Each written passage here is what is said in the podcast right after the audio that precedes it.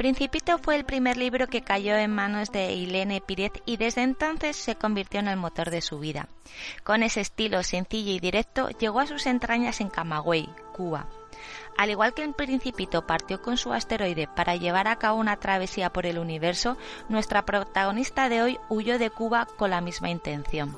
Exiliada primero en Colombia y después en Estados Unidos, dio un giro de 180 grados a su vida para convertirse en la gran aventurera, física y fotógrafa que es ahora. Licenciada en astrofísica en la Universidad de Los Ángeles, ha participado en la misión Cassini en la NASA, ha recorrido miles de kilómetros por todos los continentes y ahora está desarrollando una serie sobre el cambio climático en Geodesic Pictures. Ha atravesado desiertos, selvas y escalado las montañas más altas del mundo. De hecho, recientemente se ha convertido en la primera cubana en hacer cumbre en el Aconcagua. Quédate a descubrirla. Es un ejemplo de tesón y valentía, de lucha y de ganas de vivir y contribuir. Su vida es apasionante, pero los retos que tiene por delante no se quedan atrás.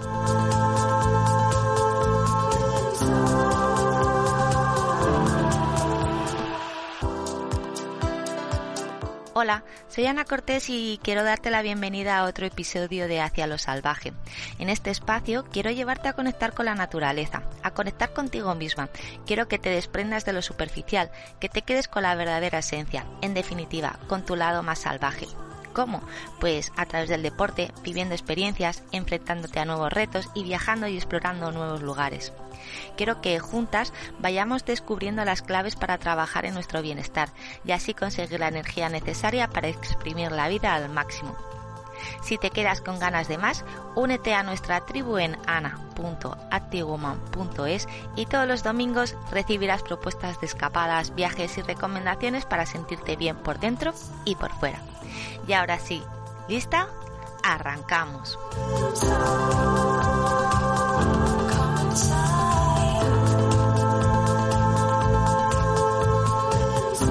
Hola Ilene, ¿qué tal estás? Bienvenida al podcast de Hacia lo Salvaje. Hola Ana, ¿cómo estás? Aquí muy bien. Oye, ¿qué hora tienes eh, por allí? Porque tenemos una gran diferencia horaria, si no me equivoco. Aquí en Washington son las 10 de la mañana. Pues fíjate, yo aquí estoy en Málaga y son casi las 7 de la tarde. O sea que yo estoy a punto de cenar y tú con un café o algo así, supongo. Estoy desayunando, sí. Oye, Eline, para quien no te conozca, eh, ¿nos podrías eh, decir un poquito quién eres y presentarte un poco para la audiencia? Bueno, sí. Ah, bueno, yo soy eh, cubana, soy de Camagüey y me mudé a Estados Unidos en el 2003 y aquí llevo pues un tiempo trabajando en ciencia, ah, en la física y en astronomía. Y de ahí me, me mudé, bueno, un cambio como de carrera, donde empecé a trabajar en lo que es ah, las redes medias, enseñando cosas de ciencia y cosas de deportes y de mujer y de naturaleza. Y ahora me dedico mucho a lo que es el alpinismo y a la aventura y a la ciencia que está en la aventura, los glaciales, todo eso, el cambio climático. Y pues aquí estoy. Sí, la verdad que entrando en tu página web eh, lo describes perfectamente, ¿no? Eres fotógrafa y científica. Y la verdad es que es una mezcla ¿no? que, que llama muchísimo la, atención. ¿Cómo se te ocurrió unir estas dos facetas de, de tu vida? Mira, yo sé que por, por afuera se ven como si fueran completamente diferentes, pero realmente es algo que está muy cercano, son, bien, son áreas muy cercanas. Cuando yo estaba trabajando en astronomía, yo trabajaba en, en telescopios y, y, trabajé en la NASA en, la misión de, a Saturno que se llamaba Cassini. Y ahí lo que yo estaba haciendo es, estaba trabajando en las cámaras que estaban, que estaban a bordo. Entonces, pues mi, mi, primer trabajo así en astronomía, que fue profesional, fue trabajando como camarógrafa, pero en el espacio.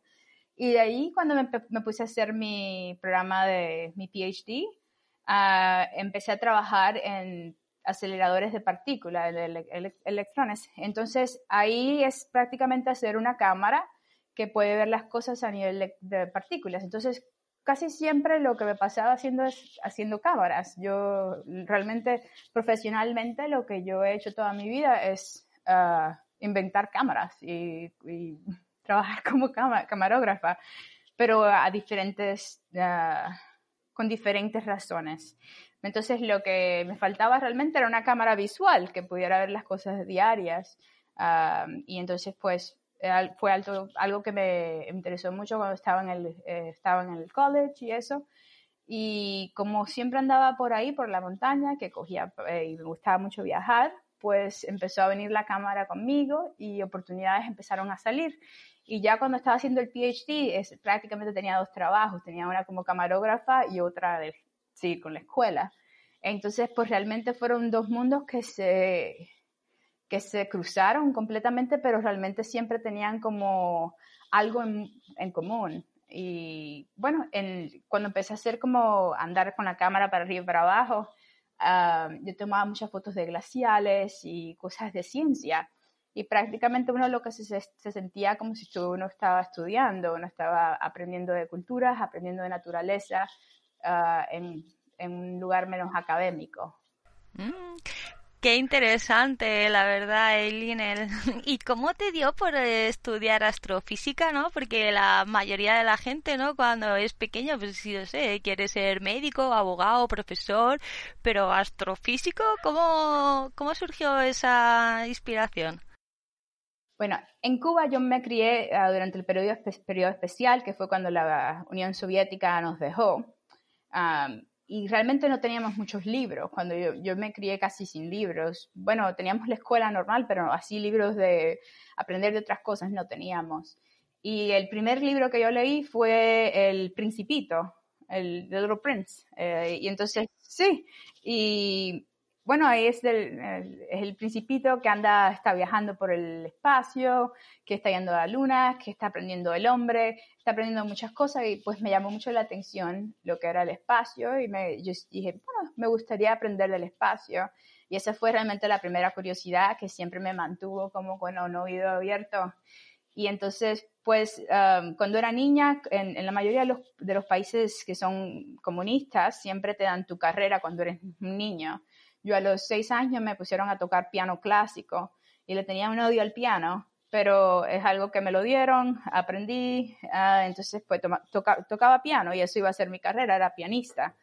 Um, y cuando llegué a Estados Unidos, bueno, que fue, pero yo me fui ilegal y entonces me pasé unos años en Colombia, de Colombia crucé a Estados Unidos ilegalmente también cuando yo llegué a Estados Unidos, a mí no, no hay quien me hiciera tocar ese piano. Yo le cogí un odio al piano y realmente lo que yo quería hacer es estudiar ciencia y entender cosas del espacio. Entonces, pues me puse para eso, aprendí inglés, uh, aprendí inglés, eh, entré al colegio, fui a la UCLA y me puse a estudiar astronomía.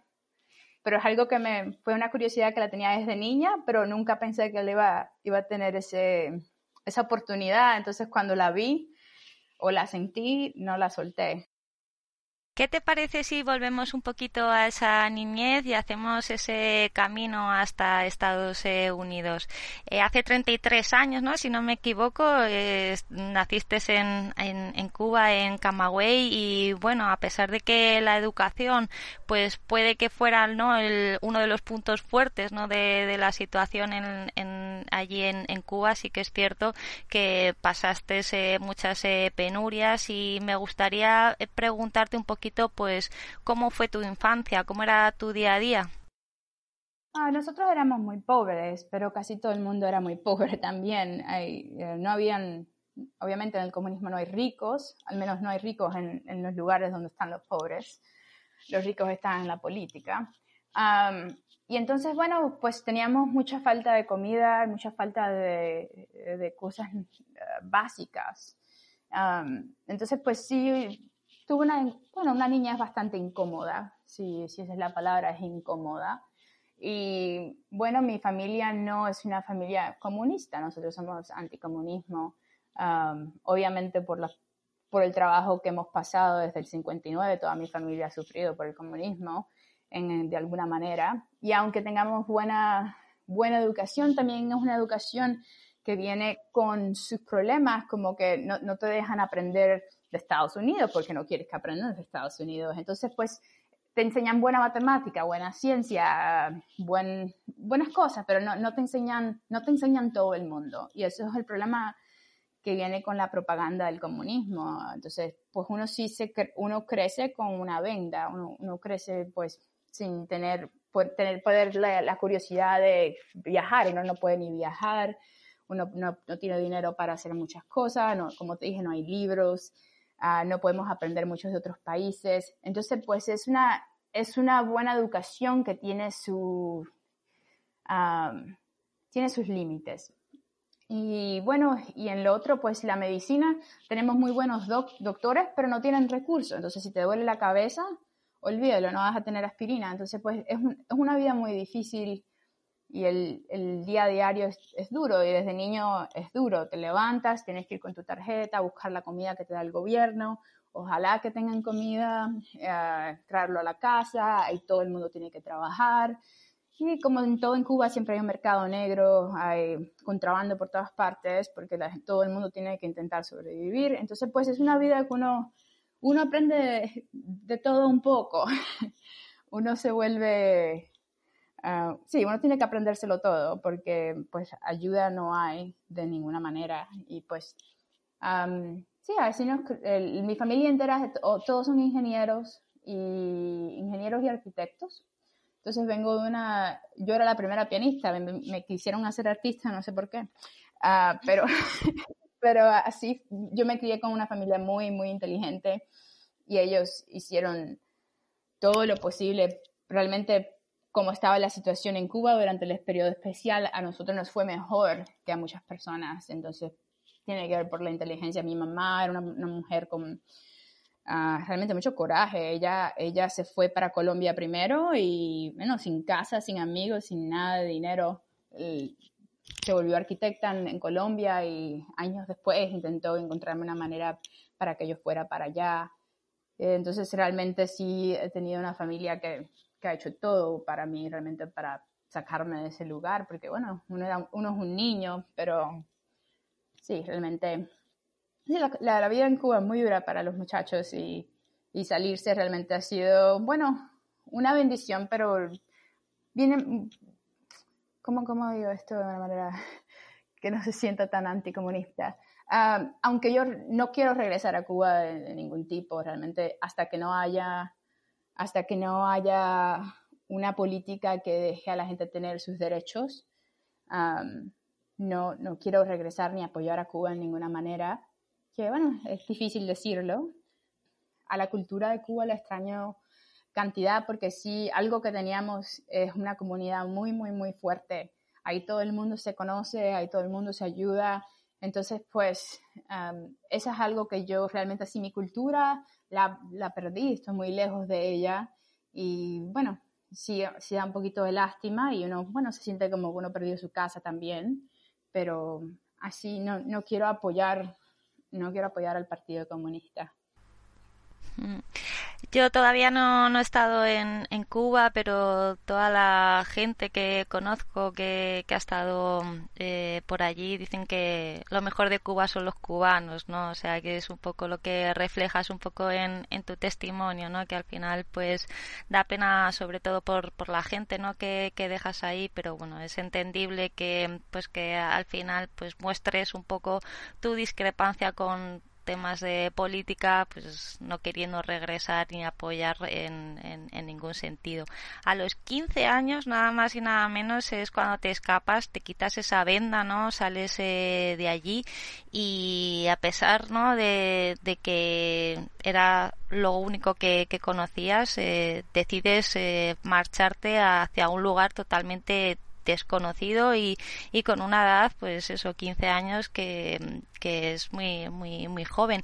¿Qué es lo que realmente te impulsó a salir y dejar atrás eh, toda tu familia? bueno, la mitad de mi familia se había escapado también. Todos nos escapamos uno por uno porque, bueno, es muy difícil hacer estas cosas que, bueno, son ilegales, pero, pero no las hace. Entonces uno las tiene que hacer uno por uno. Ah, mi mamá estaba en Colombia, yo me fui a ver a mi mamá y poquito a poco empezamos a traer a toda la familia a donde quiera que nos empezamos a, mudar. Realmente estábamos desesperados. Eso, el, periodo especial fue una recesión muy fuerte. y, ya les espero que nunca, nunca, nunca íbamos a salir adelante, las cosas nunca iban a cambiar. La gente que todavía tenemos en Cuba, la vida de ellos sigue igual como estaba en el 1980, en los 80s. y sabíamos que, bueno, teníamos otra, queríamos otras cosas, queríamos, queríamos la libertad, queríamos el derecho, uh, los derechos humanos, los queríamos. Y bueno, fue algo que impulsó mucho a la familia a, trabajar bien duro y a ahorrar todo el dinero y, hacer muchísimas cosas para todos escaparnos, al, menos por el lado de mi mamá. Y bueno, ya conseguiste, ¿no? Por fin llegar a, Estados Unidos y supongo que el cambio sería eh, brutal, ¿no? ¿Me puedes contar cómo fueron tus primeros días allí? Sí, bueno, yo llegué, bueno, mis primeros días me lo pasé en la prisión. Eh, yo llegué a una, a una prisión que se llamaba Chrome, allá en, en, Miami, y ahí estuve detenida y como era menor, me tenían en solitario. Entonces fue pues una, bueno, fue una bienvenida bastante fuerte. Y, entonces salí de la prisión y me pusieron en la escuela, en lo que es el high school, y yo, bueno, no me sabía ni mi nombre, porque mi nombre, bueno, se escribe e-Y-L-E-N-E, Eileen. A mí nunca nadie me había llamado nada diferente. Y empiezan a llamar que Aileen, Aileen, yo ni el nombre me lo sabía, entonces pues uno empezó de cero, eh, completamente de cero, te dan una identidad completamente nueva, tuvo una, una, crisis de identidad bastante fuerte uh, y poco a poco pues me empecé a acostumbrar. Y después me mudé para, lo, para California, que realmente eso se ayudó mucho a poder adaptarme a Estados Unidos, porque en Miami uno está como la, es como, es como Cuba, pero con comida, eso es lo que así es como se siente. Hay muchos cubanos por allá, pero realmente yo, yo quería hacerlo de astronomía, yo quería salir adelante, yo también quería salir un poco, bueno, realmente Cuba fue un poquito traumático, entonces pues yo también me quería alejar un poquito del, de eso e intentar cosas nuevas. y en California tuve esa oportunidad, tuve la oportunidad de ir a la UCLA, y ahí hice a la UCLA y ahí hice mi, mi carrera de astronomía. Ahí fue donde aprendí cosas de montaña y de naturaleza. Yo trabajaba en un telescopio en una montaña y pues el cambio fue bastante fuerte, pero fue, me tocó aprender tantas cosas de una que realmente yo estaba tan ocupada que no, no tenía ni mucho tiempo de sentarme a pensar lo que estaba pasando. Y bueno, cuando uno es niño, uno como que aprende bastante rápido y cualquier cosa que te tiren en la cara, uno dice, ah, bueno, está bien, eh, eso lo prendo. Entonces, pues sí, se, fue un, un, momento bastante caótico en mi vida y sí, y bueno.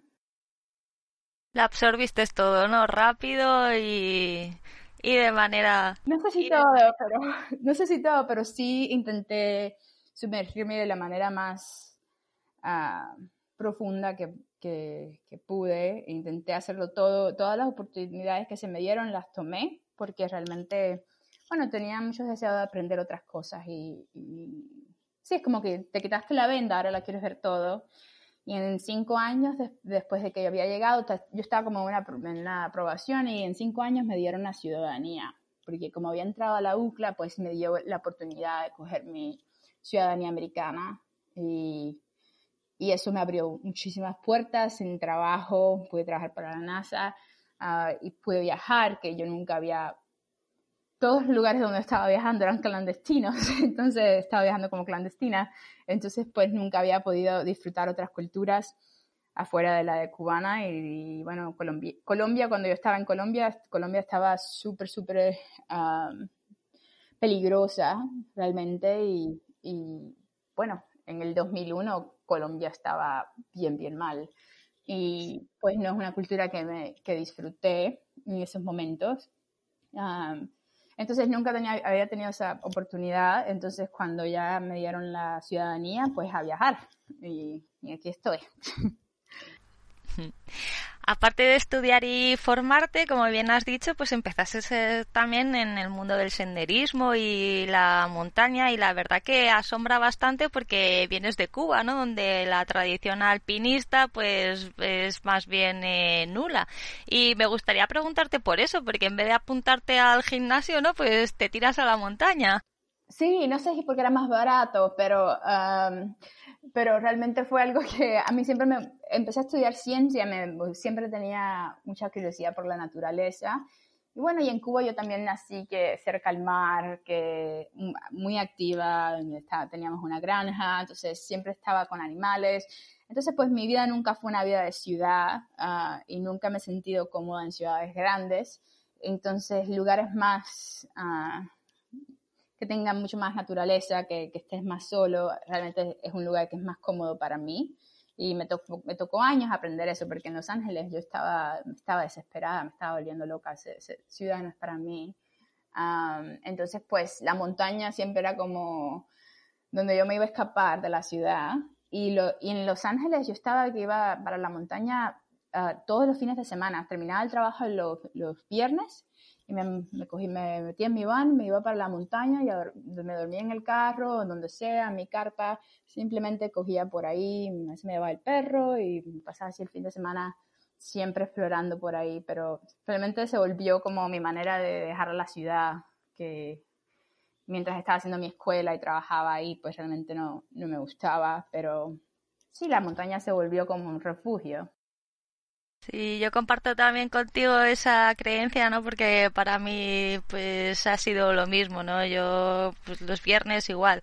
Salía de trabajar y no me lo pensaba dos veces. Salía de, Madrid disparada a las, a las montañas precisamente por eso, ¿no? Porque allí es donde las pilas, pues, vuelven a estar cargadas a tope, donde, pues, uno se encuentra realmente con, consigo mismo y con, en contacto, ¿no? Con, con lo que realmente importa ahora se lleva mucho todo este tema de los entornos enriquecidos y la verdad es que me parece em, alucinante, ¿no? O sea, es al final pues un entorno como, como la naturaleza, todo lo que te puede llegar a, aportar, a sumar, mientras que pues eso, si estás en mitad de un atasco, ¿no? Pues toda la energía que, que te, que te quita y muchas veces no le damos, ¿no?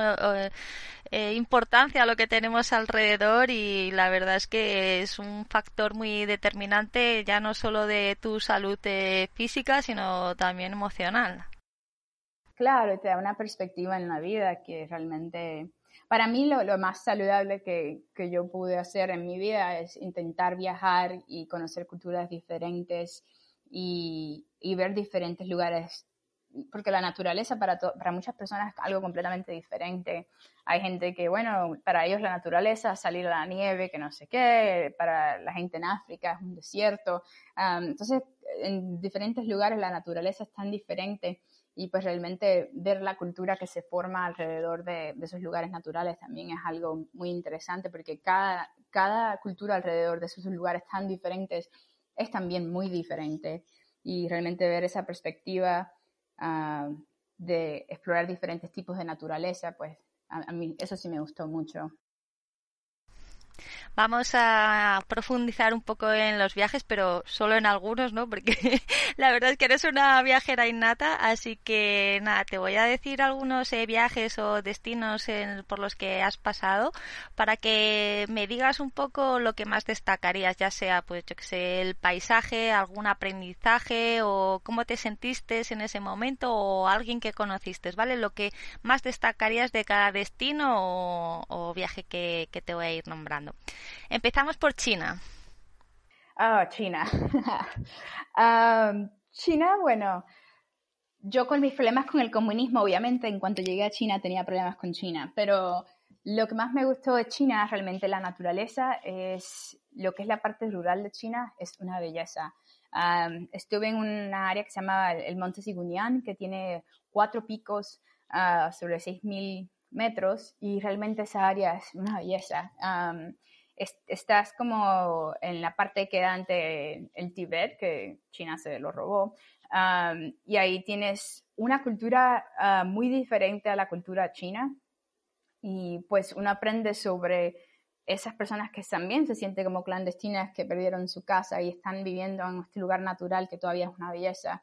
para, para mí esa parte de China fue algo que, que no era muy chino que no se sentía igual como cuando uno llega a Beijing, que bueno, uno se, vuelve medio loco porque esa ciudad sí está loca. Uno, uno se va para ese lugar y es un lugar de, calma, tienes a toda la gente de Tibet, tienes a, tienes a los budistas, es algo completamente diferente y tienes una naturaleza que no está ni en mapas casi, ni explorada.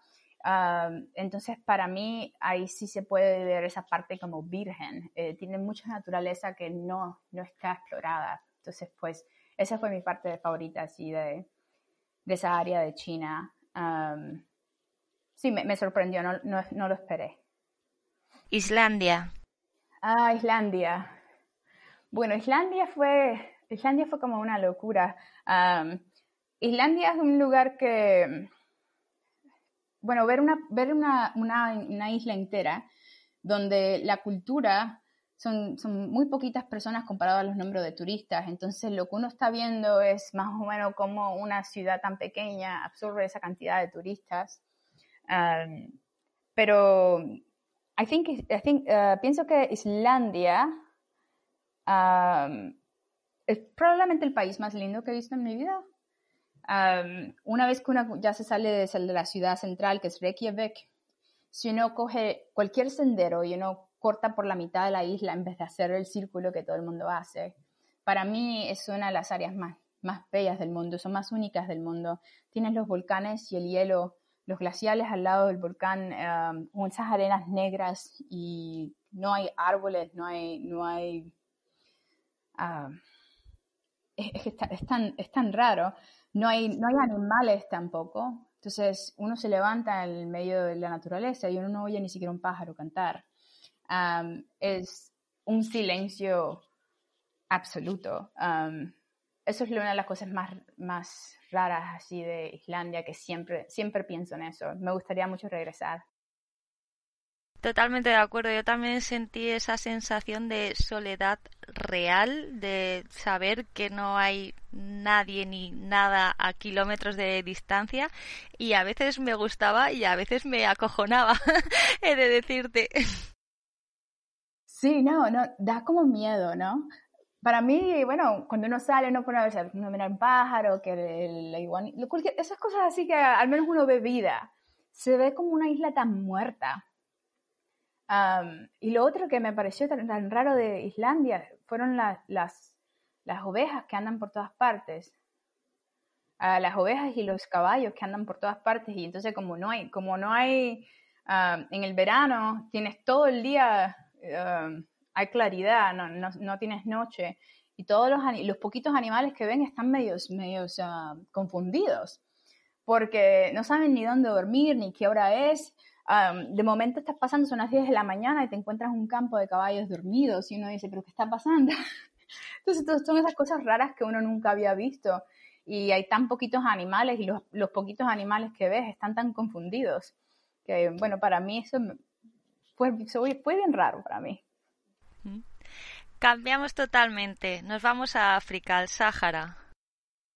el viaje de África fue muy interesante porque yo crucé a Morocco entero y yo fui a hacer un trabajo de fotografía donde yo estaba trabajando, capturando a los trabajadores de África, de Morocco. Entonces empecé arriba con las personas que están vendiendo, las personas que están haciendo los tapetes y terminé en el Sahara con un grupo nomádico que son solo hombres porque las mujeres se quedan trabajando en el oasis y es una cultura tan vieja pero, eh, y, no sé, las mujeres trabajan cantidad, y entonces pues yo estaba un poquito, tenía emoción de irme con los hombres a ver qué hacían los hombres todo el día. No hacen nada. los hombres andan con sus camellos, se van a ver las estrellas y a caminar, ambulando por el, por el desierto. Y fuimos, hicimos una caminata inmensa por varios días en el Sahara. Uno no sabe ni dónde está, uno porque uno mira para la izquierda es igual a la derecha, que para el frente y todo, todo es igual. Uno pierde, uno no pone atención por tres segundos y uno ya está perdido. Y, y pues fue algo andar con los hombres eh, y, ver esa cultura de las mujeres quedándose trabajando la tierra en el oasis y irme con los hombres a ver las, las estrellas, pues fue algo fue algo muy interesante.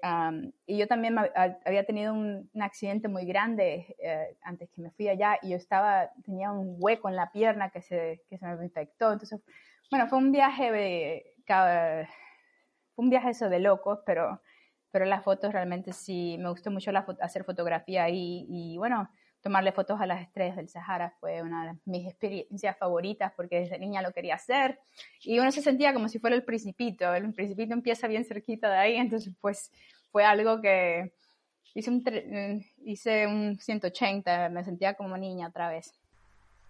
Sin duda, El Principito es el libro, ¿no? De, de tu vida. Ajá, entonces pues me sentía como el, como, como, era como un sueño de niñez estar en el Sahara. Cogemos altura y nos vamos a Nepal, que llegaste a hacer el Amada Blanc. Um, no, no, no, no, he terminado el Amada Blanc. El Amada Blanc está en mi lista. Um, iba a ir en septiembre, pero no pude, no pude llegar uh, por, por problemas, pero ese es mi, ese es mi sueño. La gente siempre me, me, sigue preguntando que si quiero ir a Everest y yo a mí a Everest no me importa. Pero realmente Amada Blanc para mí es, lo que es el alma de las Himalayas. Entonces esa sí está bien alto en mi lista. Ah, si no lo hago este año, puedo hacer que lo haga el próximo año con, uh, una muchacha que se llama Sunny Strower, que es uh, tremenda atleta, tremenda atleta. Entonces, pues ella quiere ir el próximo año estoy convencida que, que, lo vais a conseguir, ya sea antes o después, cuando la montaña lo permita y sea el, el momento, pero estoy convencida de, de, que lo vas a hacer porque no es la primera vez ¿no? que subes un, un, pico tan alto. De hecho, no lo hemos dicho, pero enhorabuena porque eres la primera mujer cubana, ¿no? Este sí que sí, que ha subido el, el Aconcagua, aquí no, no, no me equivoco. Así que cuéntanos esta pedazo de aventura. Bueno, fui a, trabajar, bueno, no es la primera vez que había subido a la Concagua, lo que no había llegado a la cima. La, fui a Concagua el año pasado y el año pasado uh, la montaña tenía un clima feísimo. Eh, teníamos, bueno, fui también al principio de diciembre, que es cuando la montaña tiene la, la cantidad de nieve más grande y ahí es cuando se abre la temporada. Entonces, como fui en una parte de la temporada muy fea, tuve muchos problemas, me dio hipotermia, me tocó, me tocó bajarme de emergencia la montaña porque perdí como sentidos de mis manos, de mis pies, uh, hacía un frío, se bajó de menos 40 y no, había, un, viento de, de 75, 80 kilómetros por hora que casi no se podía escalar. Bueno, fue, fue un, fue, llegué súper, súper cerca, me bajé en 200 metros de, las, de la cumbre, super pero súper enferma. Y este año regresé con un muchacho que, bueno, íbamos como trabajando, filmando una historia y veníamos patrocinados por unas marcas y a él no le fue muy bien. Él ah, llegó a campo base y ya estaba muy, estaba incapacitado prácticamente, que, bueno, ya se volvió un momento que le tocó bajarse. Y yo, y yo dije, bueno, ya yo estoy aquí, yo voy para arriba. Y fui sola, y entré por, fui por el lado del polaco y hice cumbre el 19 de enero. Y cuando llegué a la cumbre, estaba la policía y empezaron a hablar conmigo, bueno, eres cubana, no sé qué. Y cuando había bajado, estaba en el descenso de, regreso en campo base, me llama la policía otra vez para decirme que había roto el récord, que no, que no había, mujer cubana que había subido. Entonces, pues bueno, yo rompí el récord y ni sabía, pero qué bueno que lo pude hacer, pues algo, no muchas mujeres cubanas pueden hacer estas cosas de aventura, entonces pues fue algo que para mí fue muy especial y, y muy bonito y bueno, lograr estas cosas después del comunismo sí es algo que es muy especial, especialmente para esas mujeres que todavía están en el comunismo, enseñar que hay, que hay diferentes cosas que vivir y diferentes lugares que ver. pues fue algo bastante especial. Entonces, pues sí, estoy muy contenta con el record. Sí, de nuevo enhorabuena y nada, sabemos que vas a seguir así, eres todo un gran ejemplo, ya no solo para todas las mujeres cubanas, sino para el resto de la humanidad, porque la verdad es que tienes eh, un montón de energía, ¿no? Para intentar eh, siempre proyectos cada vez eh, más asombrosos y es un placer, ¿no? Otra vez te, te, lo vuelvo a decir, tenerte en este podcast. Pero también pienso que esa energía la me, la, me la llevé de Cuba, porque para mí hacer todas estas aventuras, lo que cada vez que escalo con, otras personas, me siento que tengo una habilidad de estar incómoda que es bien grande. Pienso que eso lo, lo aprendí cuando era niña. Y sentirme bien aunque esté incómoda. Y pienso que, bueno, eso sí se lo debo a Cuba. Sin duda, sin duda. Esto al final no es nada más que un ejemplo de cómo convertir en fortalezas incluso algo que a priori no pues puede ser eh, negativo, como aprovecharlo no y sacarle el, el mejor eh, partido.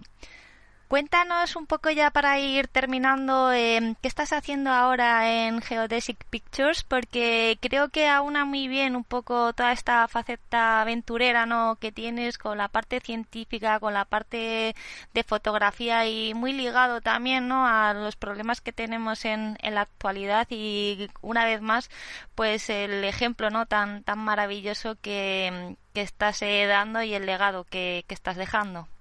Bueno, sí, el, el, año pasado yo me decidí a formar un grupo um, de hacer producción de televisión, uh, documentales, lo que sea. Y bueno, todavía estamos trabajando en todas las producciones, nada ha salido, excepto trabajos muy pequeños, pero uh, estoy trabajando en hacer mi, mi primer uh, documental como directora. Y esto lo vamos a filmar en este verano. Es sobre la malaria y es sobre la historia Ah, de la malaria y en los próximos 10 años supuestamente vamos a erradicar la, la malaria. Bueno, malaria es una, es una enfermedad de um, 80.000 años, desde que, desde que nos volvimos hombres uh, hemos tenido malaria y malaria ha cambiado la historia humana. Y entonces estos 10 años uh, pues van a ser históricos. Estaba yo con, fui a Francia hace poco para donde estaban los presidentes de todo, de todo el mundo dando dinero para erradicar la, la, malaria. Y realmente es una historia muy linda de la humanidad y es una de las pocas que, que van a terminar bien.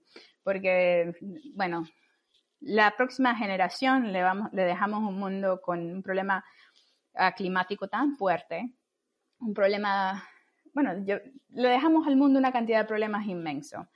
Y bueno, si podemos hacer algo, le vamos a quitar la malaria, que eso va a ayudar a muchos niños se mueren, a cada dos minutos un niño de menos cinco años se muere, entonces, sobre, de malaria.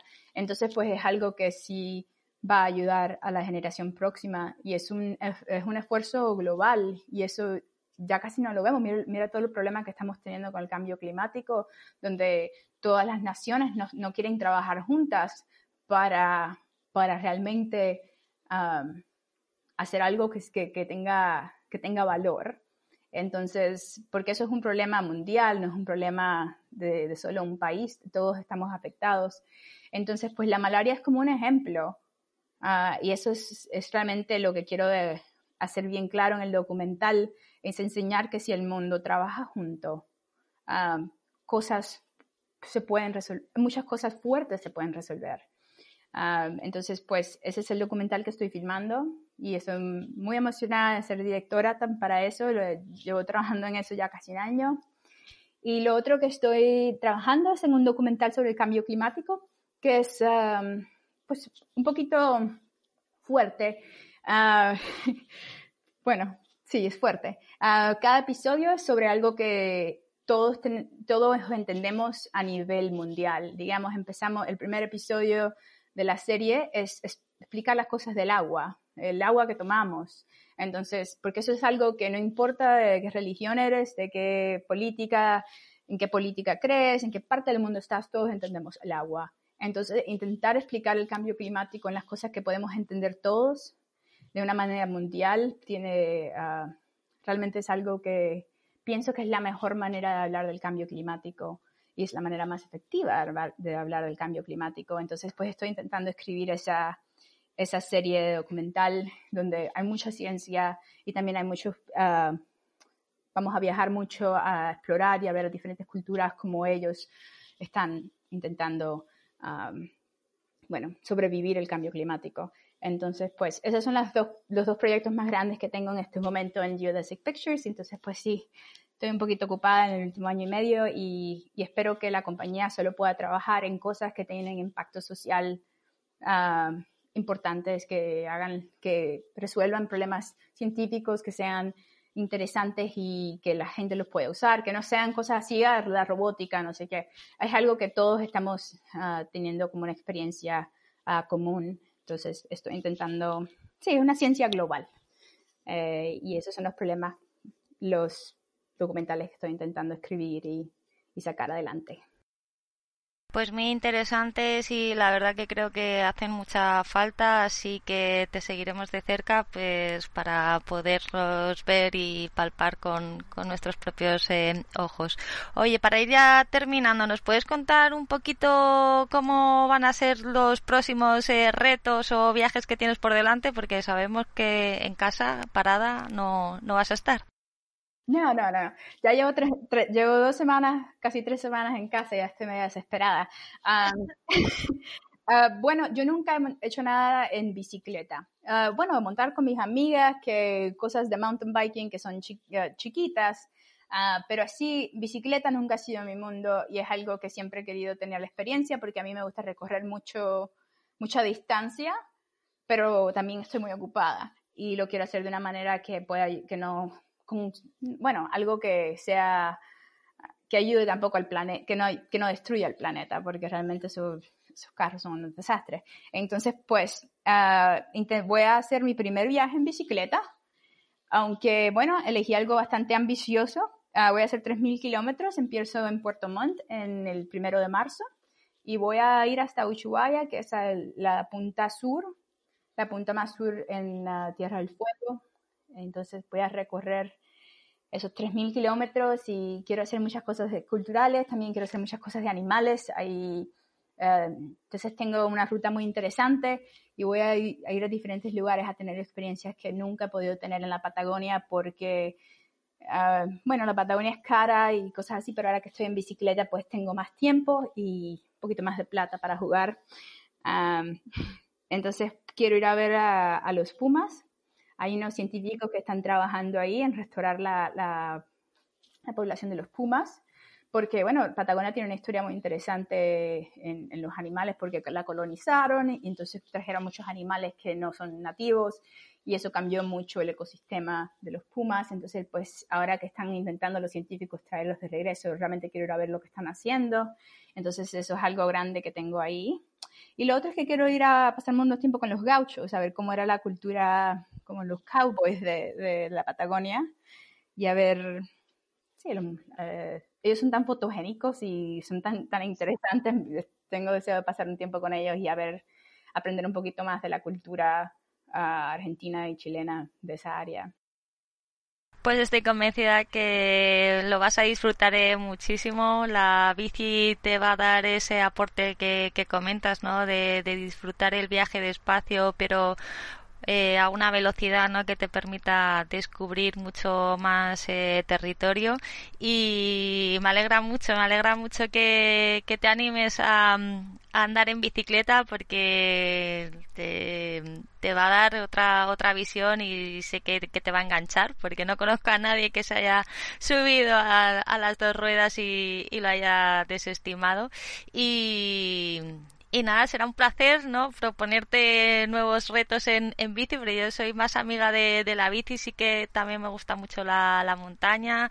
He hecho, pues eso, algunos eh, piquitos, nada, nada tan retador, ¿no? Como, como lo que haces tú, pero sí, sin duda creo que combinar, ¿no? Diferentes eh, actividades te da una mm, mayor eh, perspectiva, ¿no? De, de, de la naturaleza y de, pues bueno, también al final de, desarrollas otras habilidades y ejercitas otros músculos y, y bueno, ahí, ahí, en la variedad yo creo que, que está, el, está el gusto. Bueno, antes de despedirnos, dinos dónde te podemos eh, localizar en, en la red para seguirte la pista y estar al día de todos tus proyectos. Sí, estoy en Instagram, es lo que uso más porque, bueno, casi todo lo que yo hago es tiene que ser fotográfico en video y ahí me pueden encontrar como Ilene Pires y sí, también tengo, bueno, tengo todas las, las redes sociales, estoy en Facebook y tengo mi página de internet que pueden ver mi portafolio de fotógrafa, videos y eso y es ilenepires.com y ya. Perfecto, pues lo pondremos todo en las notas que acompañan al artículo para que la gente no, no se pierda ni te tengan en cuenta. Millones de gracias, Eiline, y nada, espero conocerte pronto y quién sabe, de llevar a cabo algún reto, algún viaje juntas, porque sería para mí un placer. Sí, claro, ahí tenemos que hacer algo juntas.